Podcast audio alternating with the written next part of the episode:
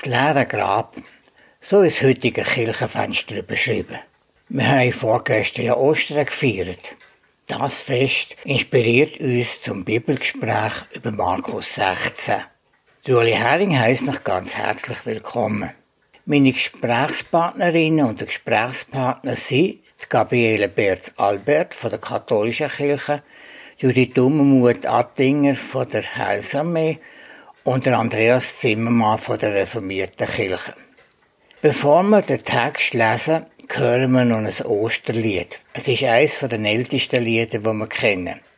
Der Martin Luther hat dazu gesagt, es gibt keinen Ostergottesdienst, ohne dass Gemein singt, Christ ist erstanden von der Marter alle.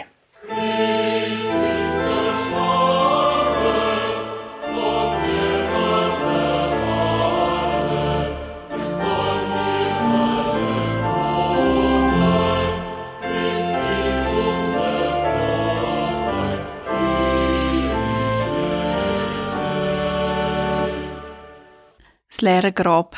Ich lese aus dem Markus-Evangelium, Kapitel 16, Verse 1 bis 8, aus der neuen Zürcher Übersetzung.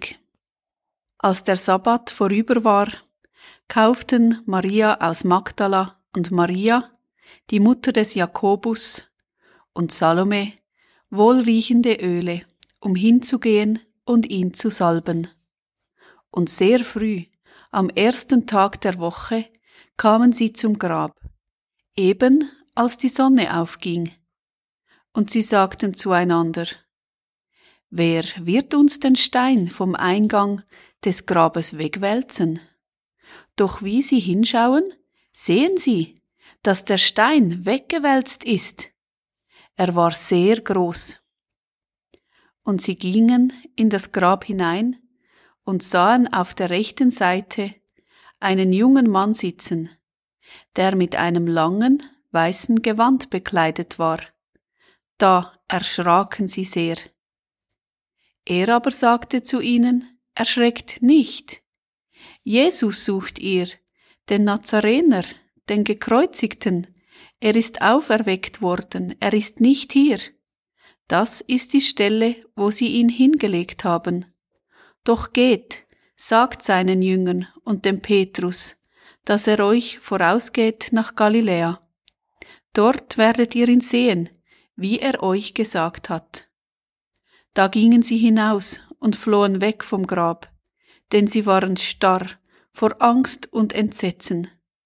Und sie sagten niemandem etwas, denn sie fürchteten sich.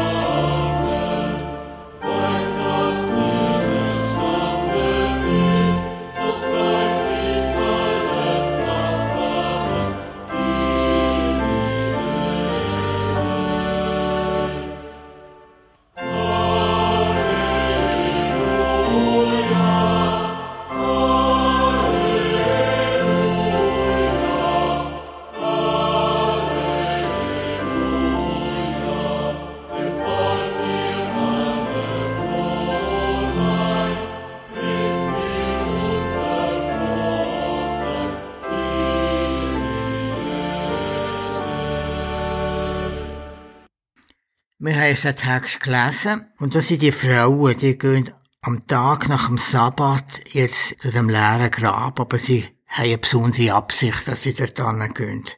Andreas Zimmermann, was ist die Absicht von diesen Frauen? Also die Frauen wie der Leichnam von Jesus salben, aber vielleicht noch zuerst zum Zeitlichen, wo der Sabbat, unser Samstag vorbei ist, haben die Frauen kostbare Öl gekauft für eben den Jesus einzusalben. Und der Sabbat ist vorbei, wenn die Sonne untergeht, also etwa am Abend 6, 7. Und nachher ist es auf der einen Seite zu spät gewesen, für zum Grab zu gehen, weil es hat nicht so Strassenlampen gehabt in Jerusalem. Auf der anderen Seite aber haben sie nicht so weit können laufen. Also sie sind erst am nächsten Morgen, unserem Sonntag, zu dem Grab gegangen, gerade wo die Sonne aufgegangen ist. Und das ist ja so ein schönes Bild. Sonne untergegangen, sie sind gerade wegmachen, Sonne aufgegangen, sie sind zum Grab gegangen. Warum können sie nicht am Sabbat auch gehen?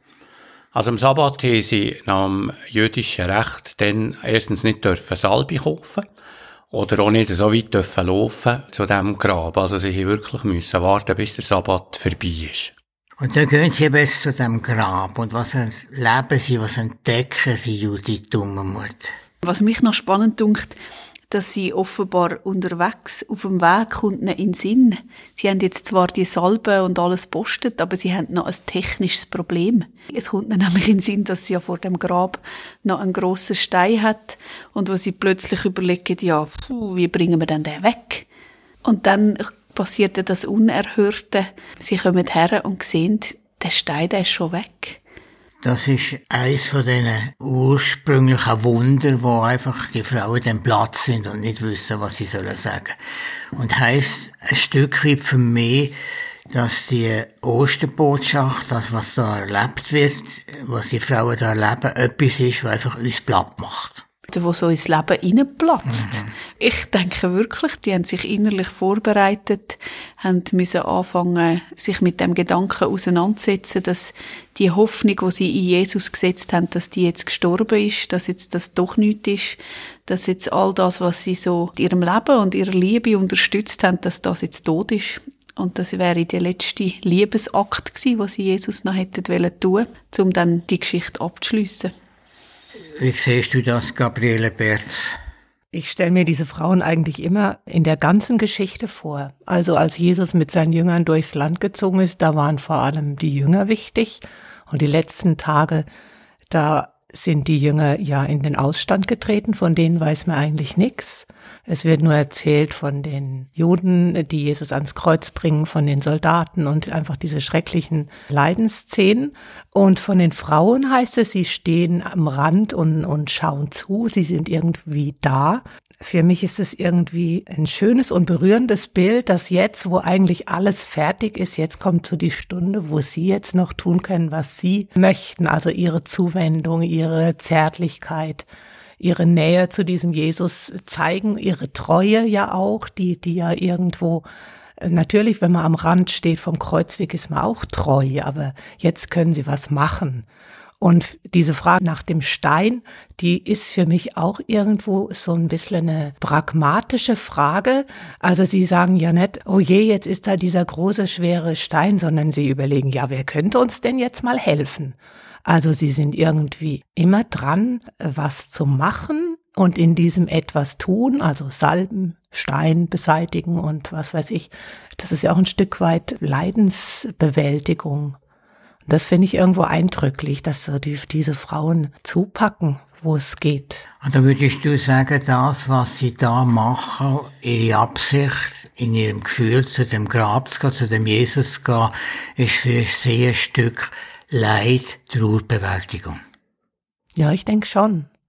Es ist irgendwo, also es ist vielleicht ein bisschen klischeehaft, aber das ist für mich so eigentlich ein typisches Frauenverhalten. Also auch in, in den äh, Notsituationen jetzt sind doch oft die Frauen diejenigen, die einfach machen, was halt jetzt zu tun ist. Ich habe noch zwei Fragen dazu. Die erste wäre, es ist ein Bezeichen, dass da die Osterbotschaft zuerst von Frauen entdeckt wird und von Frauen gesehen wird und dann auch von Frauen muss weitergetragen werden.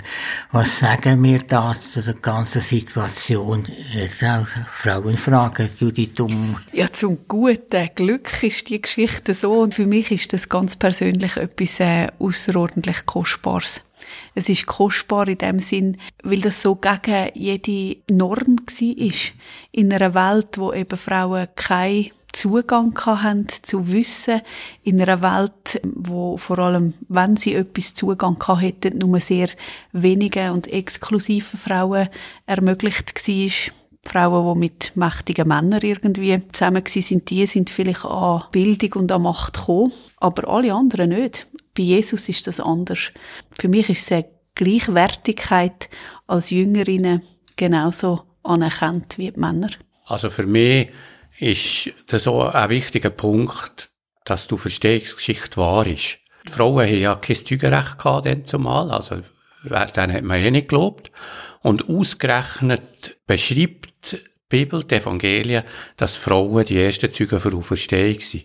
Und wenn das nicht gestummen hätte, hätte es garantiert nicht so erzählt.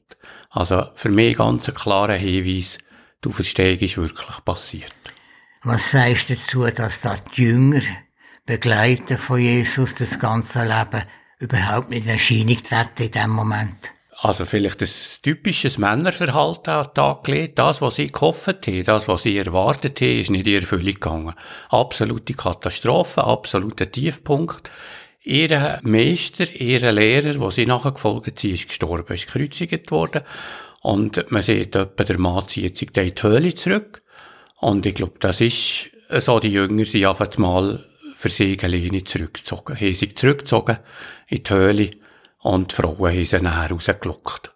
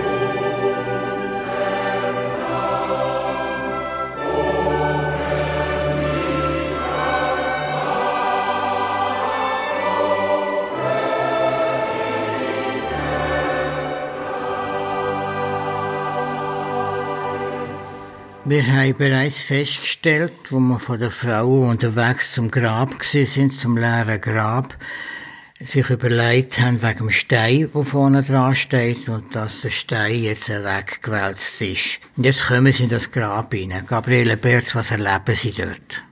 Ja, Sie kommen in dieses Grab hinein und dann sehen Sie da einen jungen Mann sitzen mit einem weißen Gewand im Gegensatz zum Beispiel zum Matthäusevangelium heißt es nicht, dass das ein Engel ist, sondern eigentlich, dass es doch ein Engel ist. Das wird eigentlich erst erkenntlich an der Botschaft, die er zu ihnen spricht.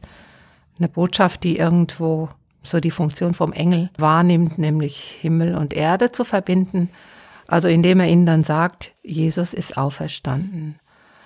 Aber der zweite Teil von der Botschaft dieses jungen Mannes ist eigentlich dann sehr nachhaltig, denke ich. Er sagt ihnen ja dann, was sie zu tun haben. Also sie sollen zurückgehen nach Galiläa und die Botschaft von der Auferstehung wird dort irgendwo sichtbar werden. Ihr werdet dort sehen, wie er es euch gesagt hat. Also Jesus ist dort wieder irgendwo. Und Galiläa ist ja der Ort eigentlich vom Alltag. Und das gefällt mir persönlich an dieser Geschichte sehr gut, dass sie also eigentlich an dem Ort zurück sollen, wo sie ja ihr Leben mit dem Jesus geteilt haben und wo sie erlebt haben, dass dieses Reich Gottes durch Jesus sichtbar und spürbar geworden ist. Und genau dort sollen sie wieder hin zurück, dort wo es begonnen hat, und dort sollen sie weitermachen. Ich will nochmal zurückkommen zu dem Mann. Du hast das richtig gesagt, der Mann ist als Mann umschrieben und im Matthäus-Evangelium steht Engel. Was ist denn im Prinzip in der Erscheinung der Unterschied zwischen einem Mann, einem jungen Mann und einem Engel? Wie zeigt sich ein Engel? Judith Dummermuth, wie, wie stellst du dir einen Engel vor? Wie stelle ich mir einen Engel vor? Das ist eine gute Frage. Ich habe mich auch schon gefragt, ob ich auch schon Engel gesehen habe ich glaube, für, für das, was, was mir da als erstes überkommt, ist, ist eben die Botschaft, so wie es Gabriele gesagt hat, was er bringt. Alle die Engelsgeschichten wissen wir, dass sie sagen, habt keine Angst. So fängt die Weihnachtsgeschichte an, habt keine Angst. Und das sagt ja der Engel auch. Und dass Engel vielleicht auch in ganz gewöhnlicher Alltagsstatur können in unser Leben eintreten, das glaube ich auch, wenn es heisst der Bibel, ihr wisst ja nicht, ob ihr mal einen Engel beherbergt habt, wenn ihr Gastfreundschaft üben.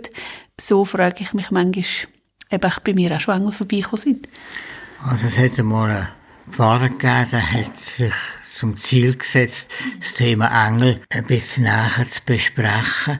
und hat ein Inserat gemacht in einer Zeitung und die Leute aufgerufen, sie sollen ihm schreiben, ob sie schon Engel gesehen haben und Engel erlebt haben. Und dann hat er wahnsinnig viel Berichte bekommen von Menschen, die einfach mit anderen Menschen einzeln oder manchmal gruppenweise zusammengekommen sind und die anderen Menschen eine Füllung gegeben, Trostbotschaft oder Hilfe, ohne dass sie das gewusst haben und gemerkt haben. Und die Quintessenz von diesen Geschichten all ist die dass der Engel ein ganz normaler, auch Mitmensch kann sein, wo irgendwie von Gott geschickt wird, in einem Auftrag, uns etwas Gutes zu geben, uns etwas zu helfen oder uns aus einer Patsche rauszuhelfen. Und wenn man das so sieht, dann passt doch das unerhört zusammen. Der Engel, der Mann, der hier beschrieben ist, hilft diesen Frauen aus ihrer Not raus, ist einfach ein Begleiter in der traurigen Situation, wo sie drinnen sind. Ja, aber ich finde eigentlich schon noch wichtig, dass Sie diesen ersten Schritt, den überhaupt als Engel zu identifizieren, das ist ja eigentlich auch schon eine Glaubensleistung. Ich stelle mir einfach vor, ich bin eine von den Frauen, komme in diese dunkle Höhle, dann braucht es ja schon was, dass ich dann überhaupt merke, aha, das ist jetzt nicht irgendein Penner, der da übernachtet hat oder sowas, sondern das ist jetzt ein Engel. Und, und das wird deutlich durch das, was er sagt. Mir kommt jetzt noch gerade in Sinn, in diesem Zusammenhang, die Überschrift von unserem Bibeltext ist ja das leere Grab. Ist eigentlich gar nicht richtig. Das Grab ist ja gar nicht leer. Es ist eben der junge Mann drin, Engel drin, mit dieser Botschaft, er klopft nicht und geht und sagt, Jesus ist auferstanden.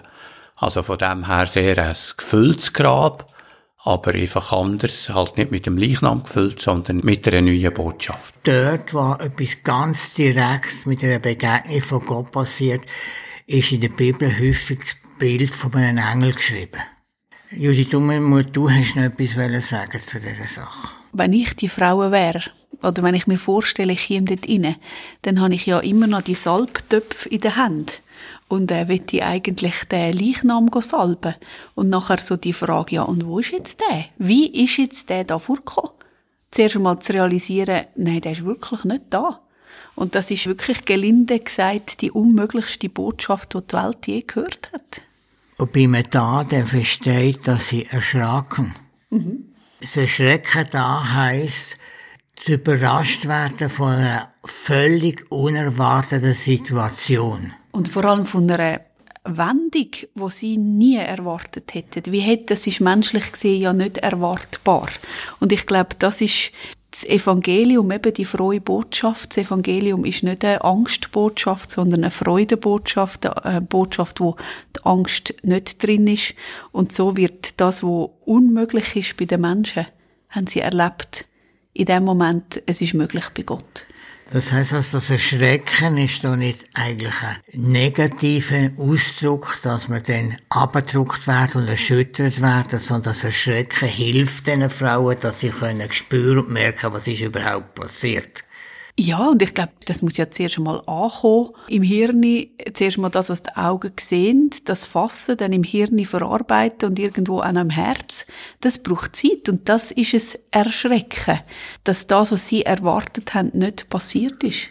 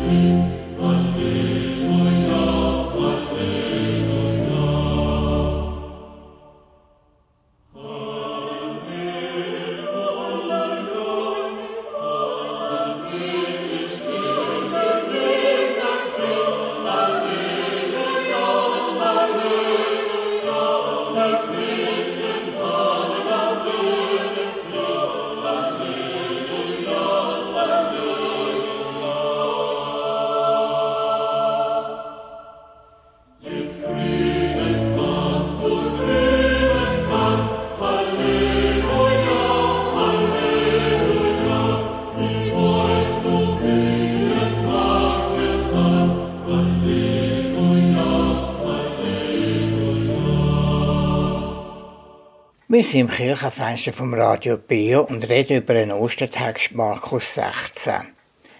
Wir haben gerade gehört, wie die drei Frauen niedergeschlagen sind von der Tatsache vom Tod von Jesus. Andreas Zimmermann. Ja, es ist ja eine verrückte Situation. Eben die Frauen kommen, Köpfe hängen, am Boden geschaut, traurig, enttäuscht in das Grab. Und jetzt erleben sie das, hören sie die Stimme von dem Jüngling ich könnte mir auch gut vorstellen, dass es Scherben gegeben hat, dass die Töpfe Boden geflogen sind und die Frauen sind völlig erklüpft zum Zeug aus und springen ja weg, das halten sie irgendwo nicht aus. Und das braucht Zeit, bis sie langsam, langsam begreifen. Wahrscheinlich nicht, aber dass es langsam ankommt, vielleicht zuerst in ihrem Gefühl, dass da etwas Gewaltiges passiert ist, dass Jesus auferstanden ist. Also ich sehe es eigentlich noch nicht so positiv, muss ich sagen, weil ich stelle mir irgendwie vor, die ganze Stadt, die hat gebrodelt von Gewalt, von den ganzen Ereignissen. Dann war in der Nacht noch diese Finsternis über dem ganzen Land. Die Frauen, die sind sicher auch übermüdet und äh, gestresst und alles Mögliche. Und äh, ich stelle mir wirklich eher vor, dass sie jetzt kommen, um schmerzhaft zwar, aber doch abzuschließen. Dieses Abschließen, das wird ihnen irgendwie verwehrt. Also sie können jetzt nicht salben und in Frieden mit der Situation aufhören, sondern ist schon wieder was, was sie durcheinander bringt. Und drum ist dieses Erschrecken für mich äh, noch nicht so stark mit der, der, diesem Schrecken, wie er in der Bibel oft beschrieben wird, wenn man Gott erkennt, verbunden, sondern ich fühle eigentlich eher noch so mit, mit den Frauen, die da jetzt denken, nimmt das denn überhaupt kein Ende? Schon wieder irgendwas Komisches, was jetzt passiert. Und da, denke ich, hast du etwas weiteres gesagt. Ich kann mir vorstellen, dass der Sabbat, wo sie nicht haben dürfen gehen, wo sie haben müssen daheim bleiben, für die Frauen ein furchtbarer Tag war. Ja. Und dann sind sie morgen früh gegangen, möglichst früh, dass sie möglichst gleich das können sehen und helfen und mit ihrem Gefühl können nachkommen. Ich glaube, es geht ums Begreifen.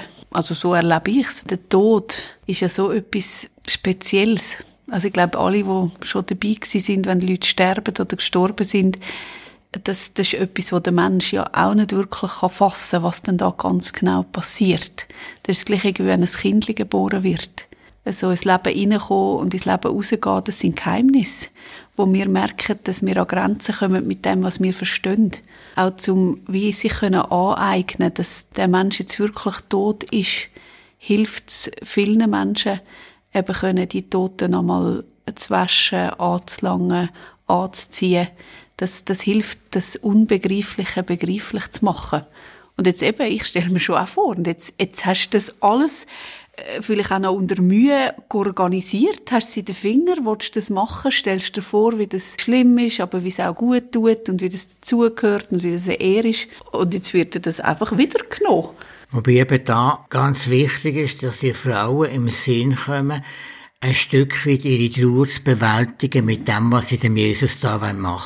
Ja. Wenn man dabei ist bei einem Mensch, der stirbt, wenn es schwer hat, und eine Leidenkeit vorher und der Tod eintrifft, noch ist doch in dem Moment bereits ein Stück von wie einer anderen Wirklichkeit, wie von einer Auferstehungshoffnung drinnen. Und das ist sicher auch da bei dem Jesus so zu sehen. Das ist mir die Frage, wo ich mich frage, ob die das wirklich gecheckt haben. Die Jünger haben es nicht gecheckt. Sie haben nachher die Botschaft, dass denen Gott sagen und sie glauben es nicht. Ja, aber das ist doch alles natürlich. Ja, ja, ja, ja, natürlich ist das natürlich. Aber ich glaube, die, die Auferstehungshoffnung, ob die dort schon spürbar und erlebbar war, weiß ich nicht. Das heisst ja nachher, sie sagen starr vor Angst und fliehen gleichzeitig. Wie man denn das kann, habe ich mir gefragt. Die, die, die sind komplett ab der Schiene. Das ist ja interessant. Jesus hat ja vor seinem Tod schon darauf hingewiesen, dass er das wird passieren, dass er am dritten Tag wird auferstehen. Offenbar ist das eine Botschaft von Jesus, die die Leute damals gar nicht können verstehen Nein, seine Jünger haben das nicht checken. Und es kommt erst in dem Moment, wo die Tatsache wirklich da ist, wo Jesus so verstanden ist, dass sie langsam checken, was Jesus dort gemeint hat. Ja, ich denke, sie fährt dort an. Also es geht noch ein Zeitchen, bis sie das nachher irgendwo hier glauben können wir merken ja auch wie lang das, das gegangen ist, bis die Jünger das nachher geglaubt haben. Die haben Zweifel gehabt, gerade der Petrus, der Thomas. Ja, nee, das kann ja nicht sein, also ich brauche doch noch ein bisschen mehr und äh, das und das. Also das ist nicht Schalter um und ja, Jesus ist auferstanden, super Halleluja, sondern das hat Zeit gebraucht. Das, was du da sagst, ist vielleicht bereits eine Antwort auf den zweiten Teil von dem Kapitel, wo wir dann auch noch werden, am Schluss miteinander etwas sehen. Dort ist schon ein Stück Verarbeitung von dieser Tatsache drin. Aber bleiben wir da bei dem noch. Da ist jetzt für mich einfach noch der Auftrag, den sie bekommen. Da sehe ich, wenn der junge Mann der Auftrag gegeben wird, wenn der Auftrag ihnen sagt, was passiert ist, dass das eigentlich die Legitimation von dem ist, wo wir sagen mit Engel. Das ist immer und immer wieder zu sehen, dass Engel so göttliche Botschaften bringen, Wahrheiten bringen, wo sonst nicht können gebracht werden, wo einfach der Engel braucht. Und jetzt ist die Botschaft vom Auftrag. Was für einen Auftrag haben jetzt die Jüngerinnen? Ja, sie sollen das, was sie selber jetzt gesehen haben, dass Jesus eben nicht da ist, sondern dass ihnen der junge Mann sagt, habt keine Angst. Jesus, der, den ihr sucht, der ist auferweckt worden, er ist nicht da. Und das sollen sie sagen, das ist die Botschaft. Sie sollen Botschafterinnen sein von dieser Botschaft, dass Jesus auferstanden ist, dass der Tod ihn nicht hat halten konnte.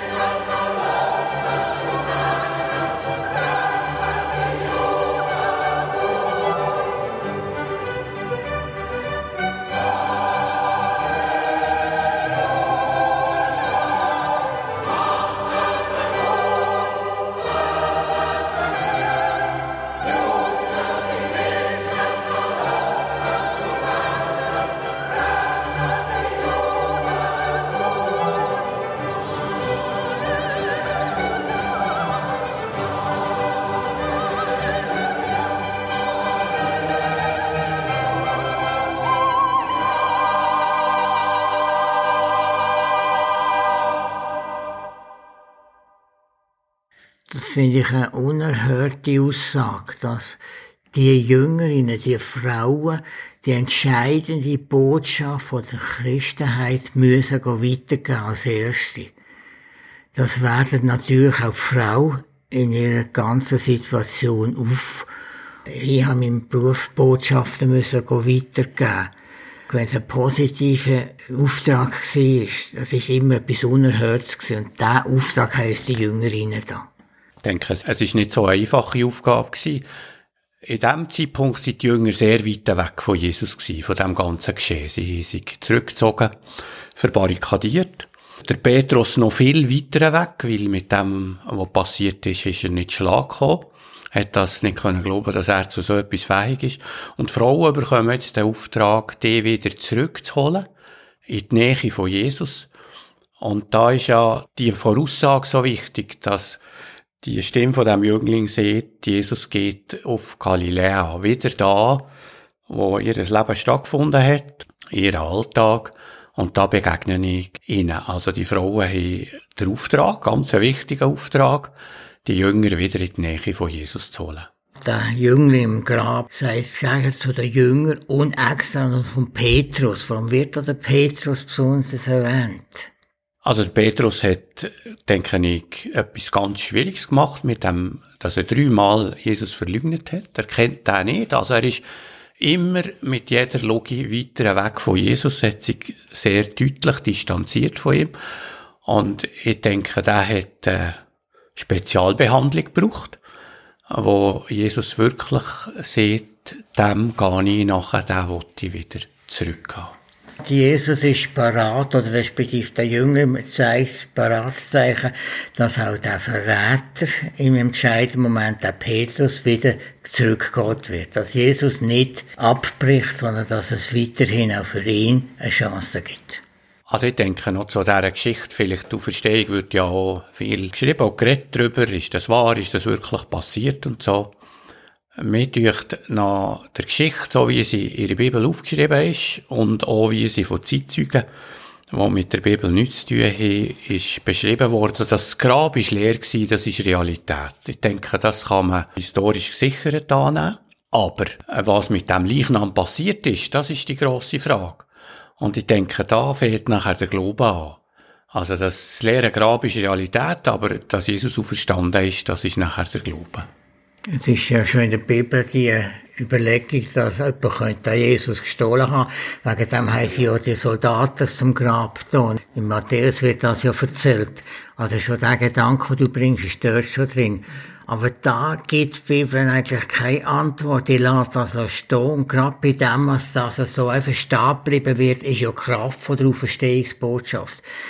Ja, mir geht irgendwo noch die ganze Zeit so durch den Kopf, dass Jesus zwar ja gesagt hat, er wird am dritten Tage auferstehen, aber was das dann heißt, also ob er dann irgendwie in der Luft unsichtbar rumschwebt oder irgendwo im Himmel weiterlebt oder sowas. Das ist ja eine riesen Bandbreite.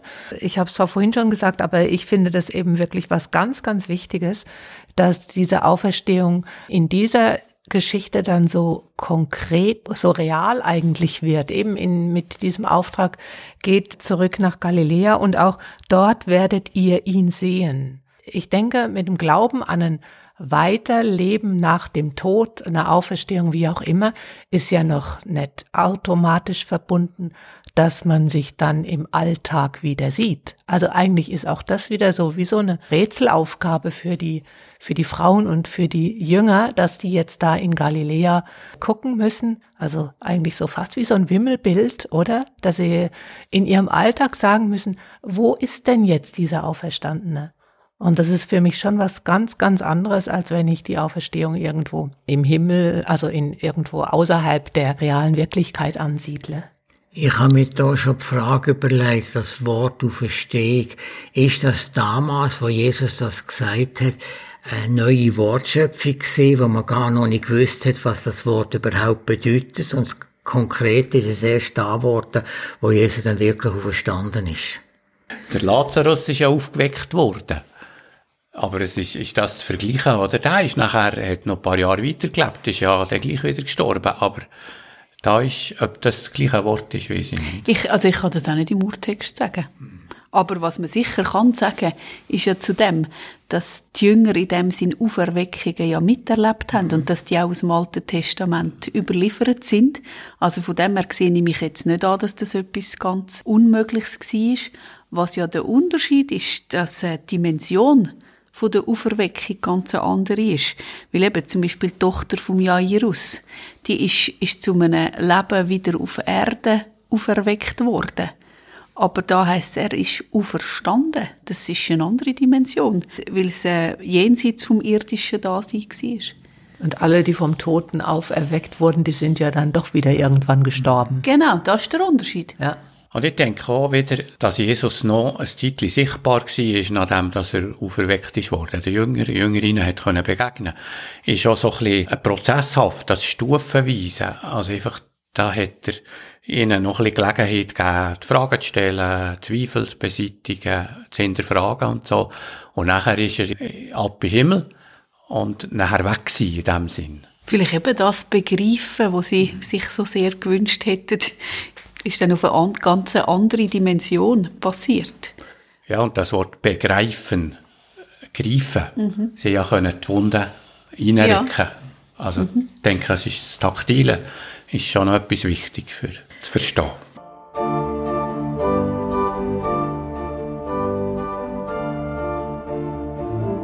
Das könnte den Herren der Welt ja so passen, wenn hier auf der Erde stets alles so bliebe, wenn hier die Herrschaft der Herren, wenn hier die Knechtschaft der Knechte so weiter ginge wie immer, so weiter ginge wie immer.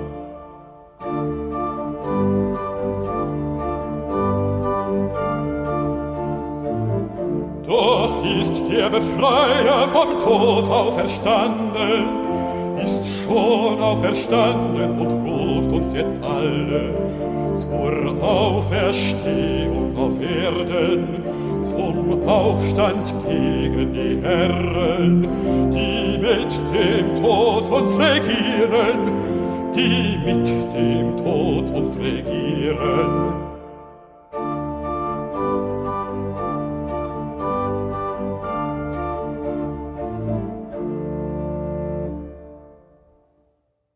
Es ist jetzt übrigens interessant auf all das, was wir gesagt haben, wie die Frauen dann reagieren. Das ist der Abschluss von dem Bericht. Sie flüchten vom Grab, sie haben Angst und Entsetzen und sie haben sich gefürchtet.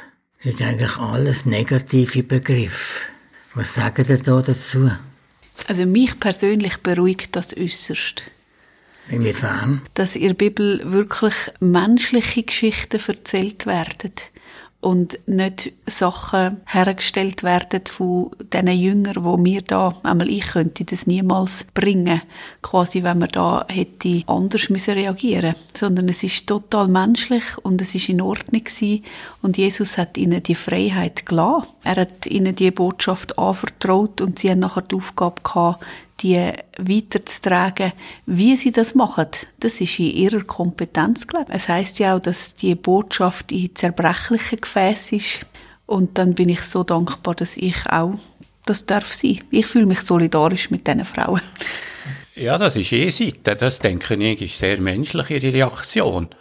Aber äh, ich bin froh, dass das weitergegangen ist. Also, weil, wenn der achte Vers, sie sind weggesprungen vom Grab, sie haben Angst gehabt, sie haben niemandem etwas gesehen, sie haben sich gefürchtet, Punkt.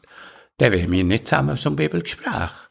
Natürlich. Also es ist ja weitergegangen. Also irgendwann haben sie das überwunden und ich gesagt, so, jetzt können wir das erzählen. Mhm, aber nicht im ersten Moment. Eben, du hast vorher von dem Schalter gesagt, sondern das hat dürfen der Prozess sein, das finde ich das Geniale. Und dass sie nachher den Mut auch haben, weiterzumachen.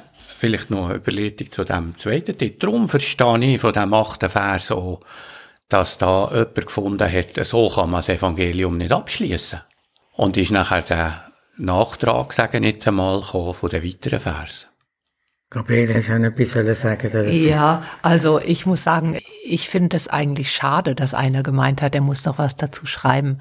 Weil ich finde jetzt, wenn man jetzt dieses, wie so ein Roman liest, dieses Markus-Evangelium, da sind so unglaublich spannende Sachen und dann am Schluss, da heißt es, den Schrecken und Entsetzen hatte sie gepackt und sie fürchteten sich. Dann denkt man doch, und jetzt? Also es kann doch nicht fertig sein. Für mich steckt da ganz fest drin so, ja, jetzt seid ihr dran.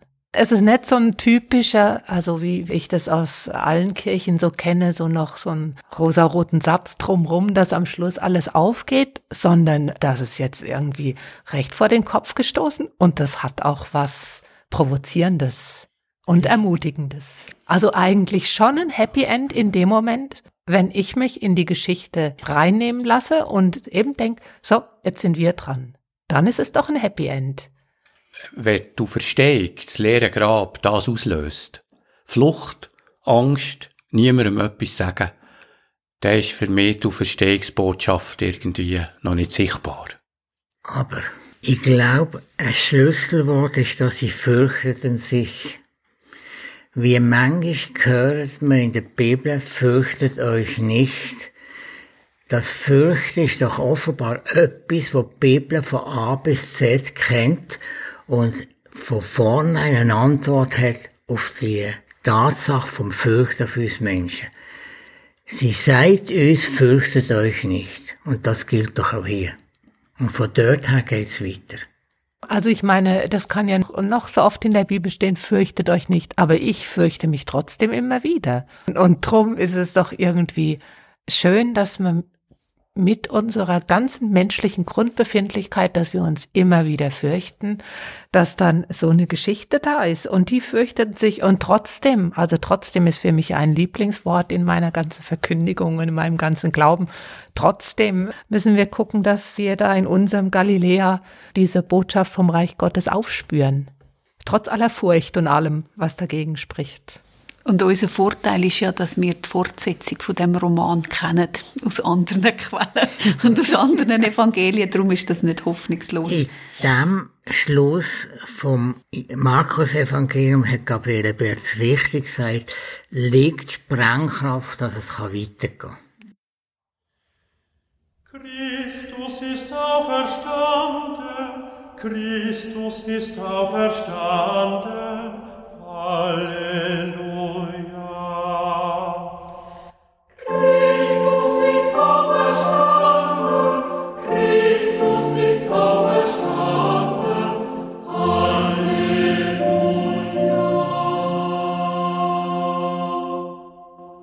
Wir haben den Text gehört, Markus 16, 1 bis 8. Wir haben darüber geredet. Und jetzt wäre mir einfach noch wichtig, dass jedes von diesen Gesprächspartnerinnen und Gesprächspartner den Gedanken aus dem Text führen haben, der ihm besonders wichtig ist, als Abschluss von diesem Teil. Willst du anfangen, Judith Dummermuth? Ich glaube, ich komme wirklich einfach wieder zurück auf das, habt keine Angst dass in dem Unerhörten, was da passiert ist, dass das die erste Botschaft ist und dass auch in dem Sinne ein Prinzip vor Bibel so sichtbar wird. Es kommt immer zuerst der Zuspruch vor dem Anspruch. Und das bedeutet eben, dass sie den Zuspruch bekommen haben, haben keine Angst und nachher beauftragt worden sind, Botschafterinnen von dieser Auferstehung zu sein. Und das noch als Frauen. Das gefällt mir natürlich besonders gut. Andreas Zimmermann, darf man von dir etwas hören? Für mich ist auch in dieser Geschichte der Blickwinkel entscheidend von diesen Frauen. Also zuerst kommen sie ans Grab, gehen davon aus, sie schauen Boden, sind traurig, niedergeschlagen und sehen den riesengroßen Steh und denken, wie könnten wir jetzt den Steh wegwälzen? Also einfach, sie sehen Probleme, all das, was schwierig ist. Und nachher schauen sie auf und sehen plötzlich, der Steh ist weg, das Grab ist leer und es ist der Jüngling da, es geht weiter, es ist etwas anderes geworden. Und ich denke, das ist für mich so ein Hochschauen, Himmel schauen, zu Gott schauen, was auch immer. Nicht immer wieder auf die Steine, wo man könnte stolpern. Zum Abschluss Gabriele Berz. Ich fühle mich in dem Schrecken und der Furcht von den Frauen sehr verbunden mit ihnen. Und das gibt mir Mut, obwohl es eigentlich negative Gefühle sind. Dazu ist für mich ganz wichtig, dass eben dieses zurückgesendet werden in den Alltag und im Alltag den Auftrag zu haben, dass dieses Reich Gottes, was Jesus verkündet hat, zu entdecken, auch wenn ich weiß, dass am Ende das Kreuz kommt, Kreuz und Leiden trotzdem da sind, aber ganz am Ende das Grab dann leer ist. Christus ist auferstanden, Christus ist auferstanden, Halleluja.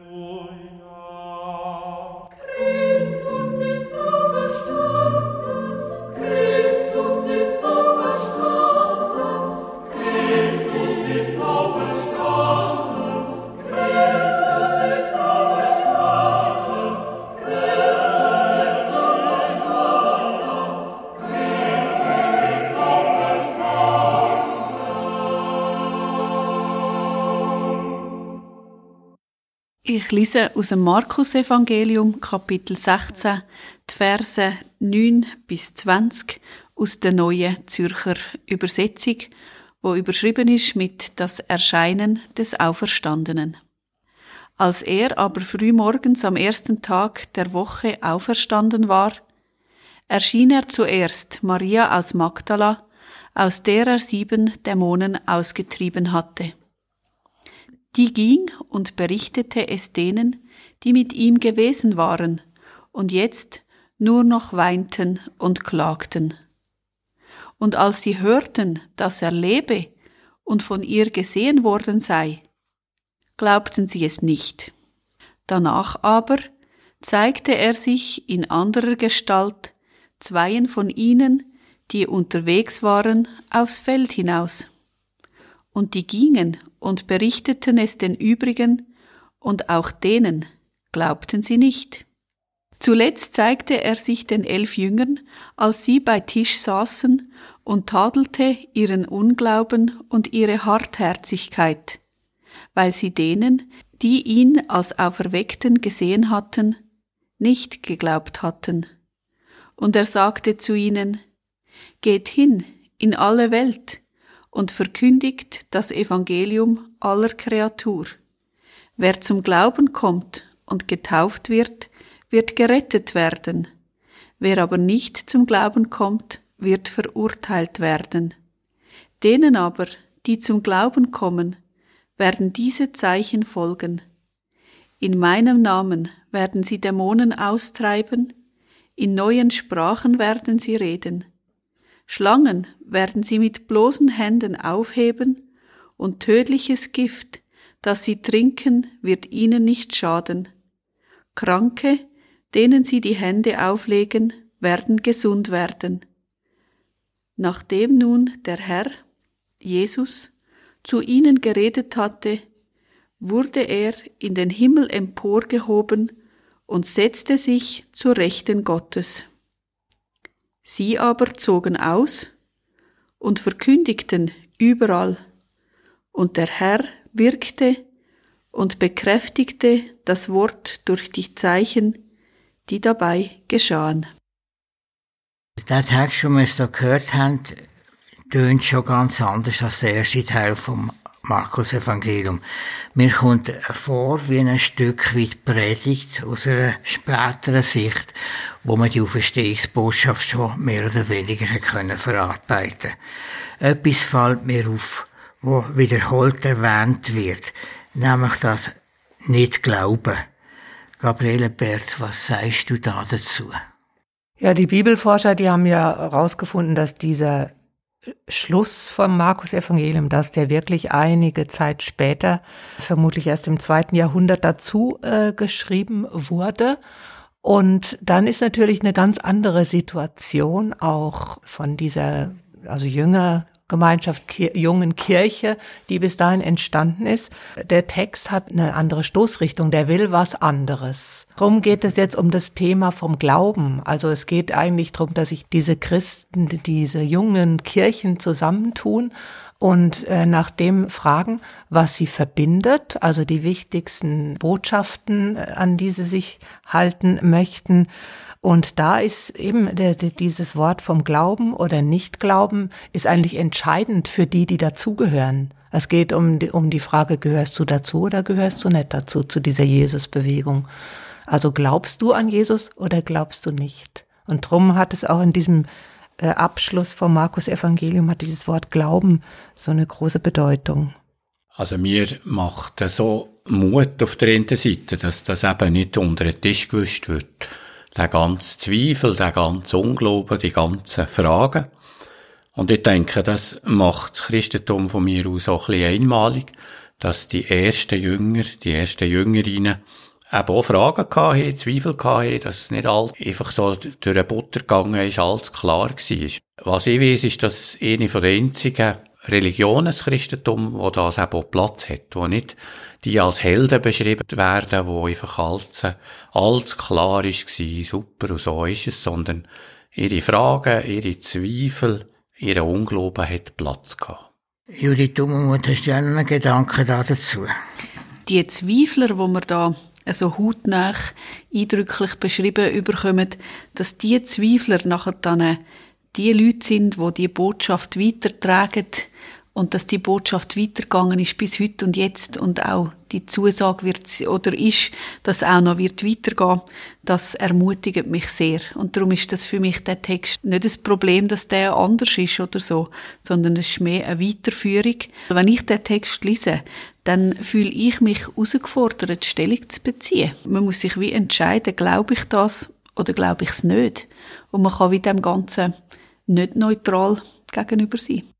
Und Glaube ist nachher die Kraft von der ganzen Botschaft, wo dann weiterträgt und wegen dem Glauben ist die christliche Kirche, sind wir jetzt immer noch zusammen. Mir scheint aber auch noch wichtig, dass am Schluss, also erst kommt immer wieder Glauben, Nicht-Glauben, aber dann heißt es, es werden durch die, die zum Glauben gekommen sind, Zeichen geschehen.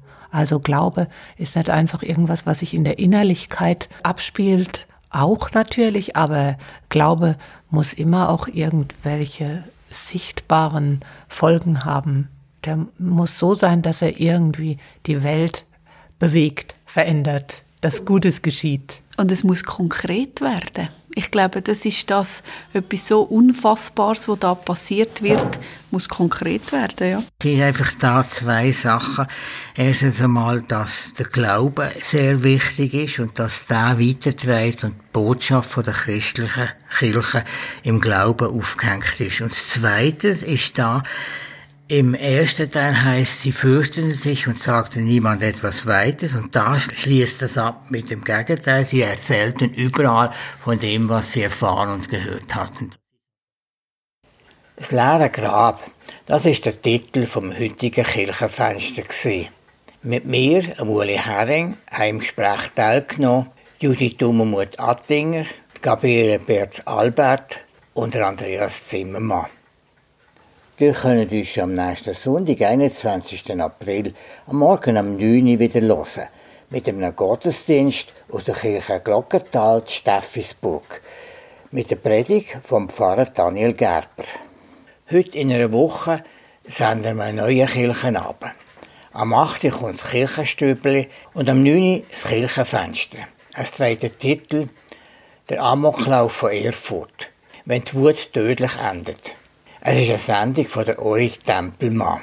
Bis am 10 Uhr hören wir noch Musik aus dem Osteroratorium von Johann Sebastian Bach. Dann kommt das Nachtprogramm mit der Wiederholung vom BO Info. Danke, dass ihr heute zugelassen habt. Das dürfen ihr wieder machen. Habt eine gute Nacht und eine gesegnete Woche. Gute Nacht miteinander.